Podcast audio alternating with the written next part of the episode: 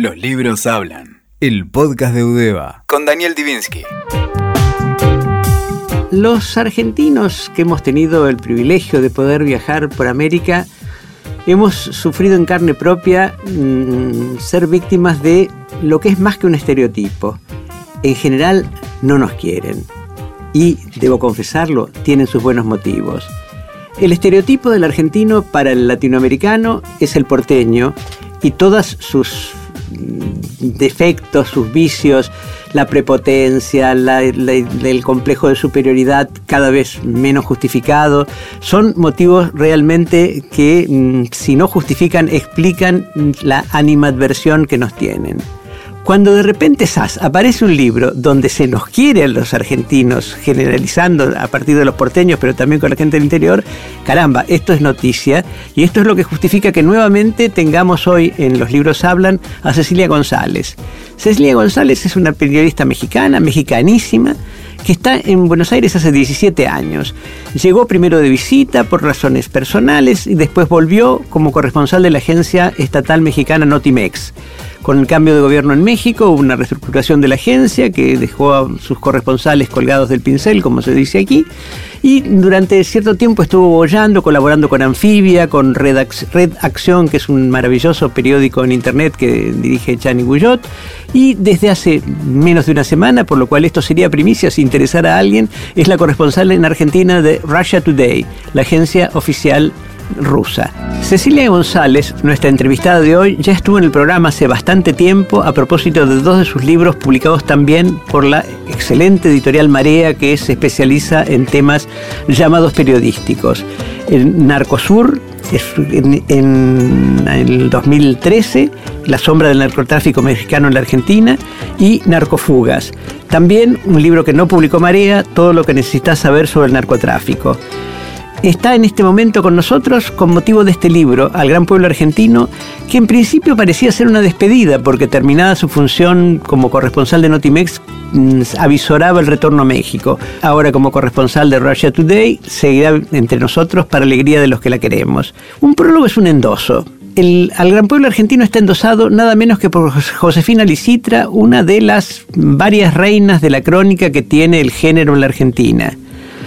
Y el prólogo empieza. La mirada es un ejercicio de distancia. Hay que estar cerca para ver de qué está hecho el universo que nos ronda. Y hay que estar lejos también para que esa materia que se observa y sobre la que se escribe no nos incorpore por completo a su sistema de saberes. Esto es, para que no nos trague. Al Gran Pueblo Argentino, el libro de Cecilia González, sobre el que hablaremos hoy, es una recopilación de textos en donde lo central es su visión de ella de la Argentina. Cecilia, ¿qué te motivó a alargarte con este libro que es tan desafiante en cuanto al concepto general que hay sobre los argentinos en Latinoamérica? Eh, bueno, lo primero es agradecer la invitación nuevamente al programa. Es venir acá me pone bien contenta. Y con respecto a tu pregunta, en realidad lo que más me motivó fue que, como bien enumeraste al principio, eh, ya había escrito tres libros sobre narcotráfico de manera consecutiva y es un tema muy denso y muy intenso y muy complicado. Entonces tenía ganas como de hacer un descanso este mental si quieres y cambiar por completo el tono y entonces como ya llevaba tanto tiempo acá y generalmente al pueblo argentino le gusta que hablen de él. Así que eh, como ya tenía determinadas colaboraciones, tenía como textos sueltos o publicados en Facebook, otros inéditos, y me puse a retrabajarlos, a reescribirlos, y a partir de eso este, surgió ya, ya el libro, pero y además es total, un libro totalmente en primera persona, cosa que también, insisto, me sirvió para salir un poco de temas más álgidos. El libro no tiene nada de demagógico, o sea que también hay críticas veladas y, concretas, y tiene un anexo que es como un premio extra. El texto maravilloso que se titula Sin confites para Navidad, que es una entrevista a un sobreviviente del el campo de torturas de la ex Escuela de Mecánica de la Armada, con el cual ganó el premio del concurso de crónica en el espacio, eh, otorgado por el Espacio Memoria y Derechos Humanos en marzo del 2014. Y después un reportaje sumamente desafiante al actual presidente, por lo menos actual momento en que grabamos este programa, que lo pone bastante en evidencia. Tuviste tus encontronazos con Macri a partir de una pregunta en una entrevista, ¿no es cierto? Sí, bueno, en realidad yo no creo que haya tenido un encontronazo, sino lo que pasó, yo nunca vi eh, ni enojado ni molesto al presidente. Sí quizá un poco sorprendido, nada más. Pero, y tampoco creo que mis preguntas en las conferencias de prensa, sobre todo, que eran las que causaban como mayor este debate social o debate en redes sociales y en los medios, eh, tampoco creo que fueran eh, preguntas tan profundas ni tan puntillosas, solamente que contrastaban con las preguntas que generalmente se le venían haciendo y que se le siguen haciendo al presidente en los medios argentinos, porque la mayoría de los medios con los que habla son medios amigos, ¿no? Él habla con periodistas que sabe a priori que lo van a tratar más que bien. Así que, claro, al hacerle una pregunta diferente a las que estaba acostumbrado, parecería que estaba molesto, pero en realidad no. ¿eh? Y además este es un gobierno que desde el principio ha guardado muy bien las formas. Así que yo he seguido entrando tranquilamente a la Casa Rosada sin ningún problema. Y saliendo, lo que es más importante. el, libro está dividido en varias partes. La primera, la Argentina que me tocó escribir, una crónica sobre la reunión eh, contraria al ALCA, la Asociación de Libre Comercio, con el nombre que hizo popular el presidente de Venezuela Chávez, Alca, Alca, al carajo, y con capítulos como Al Gran Pueblo Argentino, el título del libro, Santiago, Mujeres, Kirchnerismo, Macrismo, Periodismo. La segunda parte, más personal, Mi mundo privado porteño, una aventura con Sábato donde describe magistralmente un concierto de Goran Brekovic, el músico de la ex Yugoslavia, que contó en un concierto pidiendo un traductor que leer sobre héroes y tumbas cuando estaba haciendo su servicio militar en la ex Yugoslavia lo salvó de varias depresiones. Y sucedió que entre el público estaba nada menos que Sábato, que después le mandó a su hotel un libro dedicado diciendo que la música de Goran Bregovic lo ayudaba a él salir de sus depresiones y los que lo conocimos sabemos lo que eran las depresiones de sábado, no las de Goran Bregovic, y eran depresiones en serio. Y de todas maneras, también incluye en, incurre en una especie de desborde de intimidad con los argentinos se asustan con mujeres así, la terapia, una historia de amor en Buenos Aires. ¿Qué te llevó a contar esas historias tan íntimas con tanta crudeza y sinceridad? Porque no quedás como siempre el que hace autobiografía como el más listo ni como el más tonto. Desborde de intimidad, me encanta el término porque en el género de la no ficción eh, yo parezco hasta naif. Eh, hay autoras que, como Gabriela Wiener, una escritora peruana, que ese es desborde de intimidad, si tú quieres. Eh, no, me, yo lo que fui descubriendo en estos años en Argentina, siento que aquí aprendí a escribir de otra manera, que, que me gusta que es también esta, darle este toque intimista. Eh, no tengo pruritos para abordar determinados temas y lo que me fui dando cuenta es que también esos temas personales no, no son por ego, sino para en principio los escribí porque me parecían historias lindas para contar, más allá de que fueran algunas tristes o tuvieran otra connotación, pero sentía que había historias para contarlas y en este caso, bueno, eran las mías. Eh, fue a partir solamente de eso, eh, porque eh, me pasaba que al publicar textos de ese estilo en otros medios tenían bastante repercusión, llamaban a veces más la atención que los políticos, por ejemplo, ¿no? Eh, entonces hay, hay, lectores para ese tipo de historias, esas historias son para ellos. Cecilia González, nuestra entrevistada de hoy, a propósito de su libro Al Gran Pueblo Argentino, que acaba de publicar Marea, tiene una página en Facebook que tiene millones de seguidores, tal vez exagere con algún cero, y donde realmente no se priva de nada. Tampoco en el libro, porque no incurre en la actitud demagógica de mimetizar, mimetizarse. No es un libro de alguien que se argentiniza, sino que alguien como mexicano, profundo, se percibe con claridad vicios y virtudes de los argentinos, de los porteños en particular, pero de los argentinos, de los argentinos en general.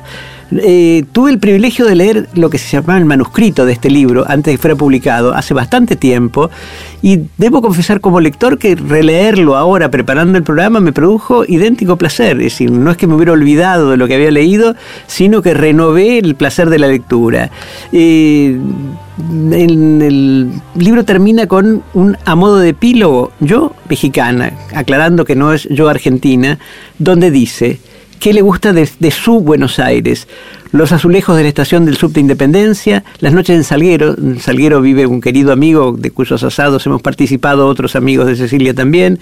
Mis cenas de chicas, el templanero olor de la panadería de al lado de mi casa, un amanecer de año nuevo caminando por las calles de San Telmo, el café de la poesía y el Cortázar, los olores y el humo de los asados callejeros, las milongas de madrugada, el vermú en el refuerzo, los brindis con los amigos, el mercado en mi barrio, las largas noches de confidencias con Rami y Jorge, unos besos sobre corriente la emoción en cada regreso a la ciudad, ya sea por tierra, río o aire. Y también insiste que su vida porteña está llena de misterios, de cosas que no extraña cuando se va. Los sándwiches de miga, el bidet, el mate, el dulce de leche, el mantecol, los helados, los alfajores, las rasposas servilletas de papel que ponen en bares, restaurantes y pizzerías. Nadie ha destacado esto, que es un rasgo de miseria hasta en lugares de, cierta calidad donde un café cuesta 75 pesos. Las largas filas que son capaces de formar durante horas bajo el sol hasta para comprar un pan dulce. Los festejos entre signos de interrogación de egresados a los que les avientan harina y huevos, las, baldesas que las baldosas que ponen y quitan en un cuento de nunca acabar, el talento de muchos mozos para hacerse los distraídos y no atender a los clientes o la superstición de no celebrar antes los cumpleaños. Todo eso es exclusivamente suyo, de los argentinos. Esta puntualización me parece acertadísima. ¿Todo esto te disgusta o simplemente no le tomaste cariño? No, simplemente no le tomé cariño, porque además también sería, es como con las personas, sería muy fácil querer algo o alguien que es totalmente perfecto. La idea o lo más bonito es querernos con nuestras imperfecciones y yo a Buenos Aires la quiero así como es, tal cual. Como lector maniático debo señalar que incurrís en un error Decís que el tipo de traición entre delincuentes se llama mexicanización y el término exacto es mexicaneada totalmente injusto porque no hay ningún motivo para que se llame así, pero cuando un ladrón le roba a otro ladrón, que tiene 100 años de perdón, según dicen, el término porteño es mexicaneada, no tengo idea por qué, injusto como todas las generalizaciones. Sí, por supuesto, yo tampoco nunca he podido describir por qué. No, ese término lo utilicé porque en los titulares de los medios, cuando hablan de traición entre delincuente, pues se ponen eh, que lo mexicaneo o y además con J, que es lo que digo que me indigna más, porque México se escribe con X. Ahora, como corresponsal de Russia Today, ¿qué aspectos de la Argentina te parece que tenés que cubrir que pueden interesarle a los lectores, suscriptores de esta agencia? Eh, soy colaboradora eh, de Russian Today desde la semana pasada. Voy a escribir temas especiales, no específicamente como corresponsal, pero lo que voy a hacer es casi lo mismo que hacía para México, porque es escribir sobre un país para un público de otro país. Eh, lo cual me obliga a ser muy eh, explícita, a explicar bastante, a desarrollar temas. Eh, por ejemplo, ahorita estoy trabajando en un reportaje largo, en un artículo largo sobre los juicios de lesa humanidad. Explicar qué son, cuántos están actualmente en marcha, cuántos eh, represores han sido juzgados, explicar por qué es importante, por qué es un proceso inédito a nivel mundial, eh, rescatar esa historia que, que acá en Argentina ya es como cotidiana y a veces no se le da, para mi gusto, la importancia que tienen, pero es un reportaje que también haría para México. O sea, yo hace ya casi dos décadas que vengo escribiendo de Argentina para otros países. En este caso, eh, el trabajo que voy a hacer en Rusia Today, en Rusia Today va a ser para América Latina, para el público en español y para España, obvio. Eh, pero básicamente te diría que en el fondo es, es lo mismo, es explicar, explicar qué pasa acá con todas sus complejidades, ¿no? Advertencia final para los oyentes. Leer al gran pueblo argentino puede ser un ejercicio de terapia, una especie de autopunición, pero el placer de verse retratados en cuerpo y alma en este retrato hablado que Cecilia González consiguió dar. Gracias Cecilia por venir hoy a Los Libros Hablan. Gracias por invitarme, Daniel. Escuchaste Los Libros Hablan, el podcast de Udeva, con Daniel Divinsky. WeToker. Sumamos las partes.